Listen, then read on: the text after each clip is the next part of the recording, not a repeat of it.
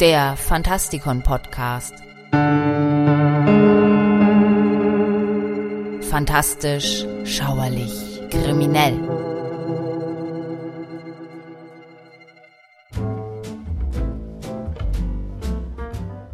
Mit zwei Milliarden Büchern, die in über 100 Sprachen übersetzt wurden, ist Agatha Christie die unangefochtene Königin des Kriminalromans, die weltweit meistverkaufte Romanautorin und die wohl erfolgreichste weibliche Bühnenautorin aller Zeiten.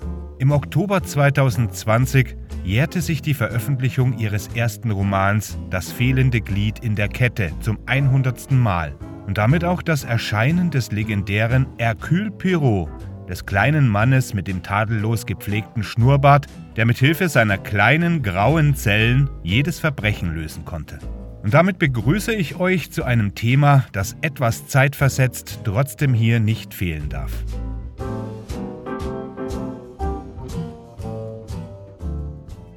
Obwohl er möglicherweise nach Sherlock Holmes der zweitberühmteste Detektiv der britischen Kultur ist, ist Pirot gar kein Brite, sondern ein Flüchtling. Er kam als Teil einer Gruppe von Belgiern, die durch den Ersten Weltkrieg vertrieben worden waren, nach England, doch seine Wiege liegt in Brüssel.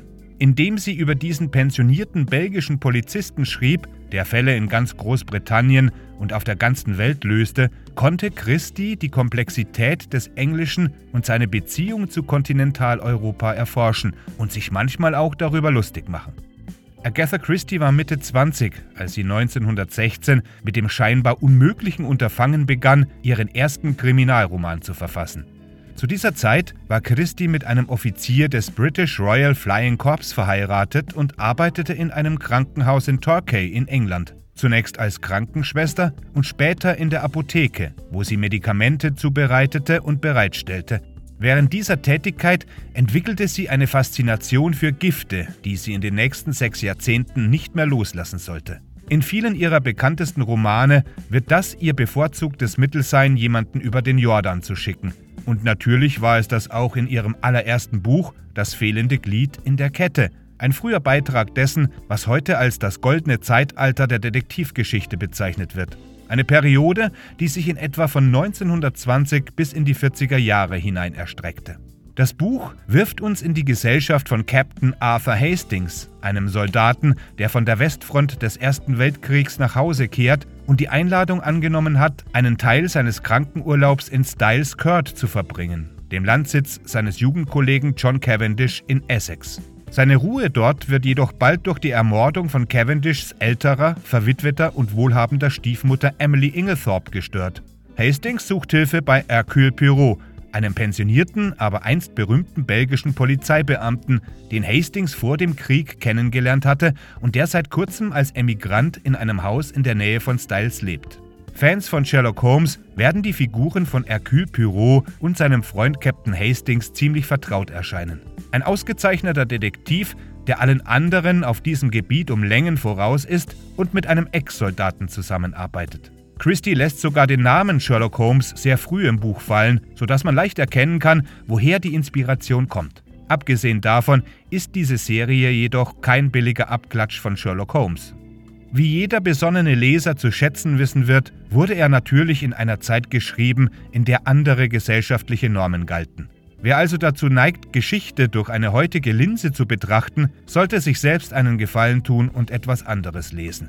Leider muss das immer wieder erwähnt werden, weil solche Leser dazu neigen, ihre Denkfehler lautstark unters Volk zu schreien. Wer etwas über diesen Zeitabschnitt herausfinden will, der wird hier gut bedient. Denn eines ist gewiss. Keiner der heute verfassten historischen Romane kann jenen Autoren, die in dieser Zeit lebten, das Wasser reichen. Hier haben wir echte Momentaufnahmen darüber, wie das Leben damals wirklich war, wie Verbrechen begangen wurden und wie sich das Gesetz dazu verhielt. Pirots Verdacht, dass die Verstorbene mit Strychnin, einem der tödlichsten Gifte, die der Menschheit bekannt sind, vergiftet wurde, bestätigt sich, obwohl die genaue Dosierung dieses bitteren Neurotoxins unbekannt ist. Ebenso wenig wie die Identität des Mörders. Die Verdächtigen aber sind zahlreich unter ihnen John Cavendish und sein jüngerer Bruder Lawrence, deren Anspruch auf das Vermögen ihrer Stiefmutter in Zweifel steht. Emilys bedeutend jüngerer Ehemann Alfred Inglethorpe wird als ein mieser kleiner Schurke beschrieben. Evelyn Howard, die von der verstorbenen Großmutter angeheuerte Lebensgefährtin, die eine einzigartige Feindseligkeit gegenüber Alfred zeigt, Mary Cavendish, deren Liebe zu Ehemann John zwischen seinen Tändeleien und ihren eigenen eintönigen Flirts stark gelitten hat, und Cynthia Murdoch, Emilys Schützling, die zufällig in einer Apotheke arbeitet. Es liegt an Poirot, mit Unterstützung von Hastings und Scotland Yard Inspektor James Chapp, Motive und Möglichkeiten abzuwägen und schließlich herauszufinden, wer aus diesem illustren Kreis für die vorzeitige Entsendung von Frau Inglethorpe verantwortlich war. Obwohl Christys Prosa hier recht sparsam ist, sind ihre Bemühungen um Irreführung und falsche Fährten meisterhaft eingesetzt und ihr Plot aufwendig gestaltet. Die Idee, Strichnin als Waffe einzusetzen, stammt natürlich aus den Krankenhauserfahrungen der Autorin. Tatsächlich ist ohne ein fachmännisches Wissen um Gifte die Lösung des Rätsels nicht zu finden. Oberflächlich betrachtet ähneln Christis Romane einen nostalgischen Rückzug ins Pastorale und ins englische Herrenhaus. Dank der Betonung geschlossener Räume und detaillierter Grundrisse herrschaftlicher Gebäude lassen sie sich als eine mögliche Hinwendung nach innen lesen, doch dieser Anschein trügt. Die Öffnung von Grenzen, sowohl buchstäblich als auch intellektuell, prägt Christis England. Es war ihr Verständnis für die Arbeit europäischer Denker, das ihrem Detektiv einen Vorsprung verschaffte. Wo ein englischer Detektiv wie Sherlock Holmes nach äußeren Beweisstücken sucht, die analysiert werden können, löst Poirot den Fall, indem er die verborgenen Implikationen des Verhaltens der Menschen erkennt, einschließlich seiner eigenen. Poirots freudianischer Fokus auf die Psychologie der Verdächtigen ermöglicht es ihm zu erkennen, dass einfache Fehler und Versprecher tiefere Bedeutungen verbergen können. In das fehlende Glied in der Kette wird ein entscheidender Hinweis enthüllt, als Poirot die Bedeutung seines eigenen, fast unbewussten Instinkts aufzuräumen erkennt. In Christis Welt reicht der typisch englische gesunde Menschenverstand von Polizisten nicht aus, um das Rätsel zu lösen. Stattdessen bringt eine Prise kontinentale Theorie Licht ins Dunkel. Ein weiteres Markenzeichen von Poirot ist sein gelegentliches Ringen um das richtige englische Wort oder die richtige Redewendung. In Das fehlende Glied in der Kette zitiert er sogar Hamlet falsch. Doch es wäre ein Fehler, diese Momente als einfache Fehler zu lesen. Stattdessen spielt Poirot wissentlich mit der Trope des komischen Ausländers, indem er Schwierigkeiten mit der Sprache nutzt, um Verdächtige zu entwaffnen und Ängste vor Verdächtigungen zu zerstreuen. Wie konnte eine so komische Figur ein so großer Detektiv sein? In den berühmten Szenen, in denen Poirot die Wahrheit erklärt, wird sein Englisch deutlich fließender. Poirot verkörpert dabei den Außenseiter, der perfekt in der Lage ist, englische Täuschungen zu durchschauen. Der Erfolg des lustigen Ausländers bei ahnungslosen Engländern spielt in Christis größere Erkundungen des Englischen in ihre Bücher hinein. Poirot ist ein begeisterter Verehrer Englands. In Der Mord von Roger Ackroyd kommentiert er, England sei wunderschön oder etwa nicht. Doch diese Begeisterung wird nicht immer erwidert. Ein Running Gag der Poirot-Romane und Adaptionen ist, dass er oft als Franzose verwechselt wird. Bei Aykroyd wird er so beschrieben, dass er genau wie ein komischer Franzose in einer Revue aussieht.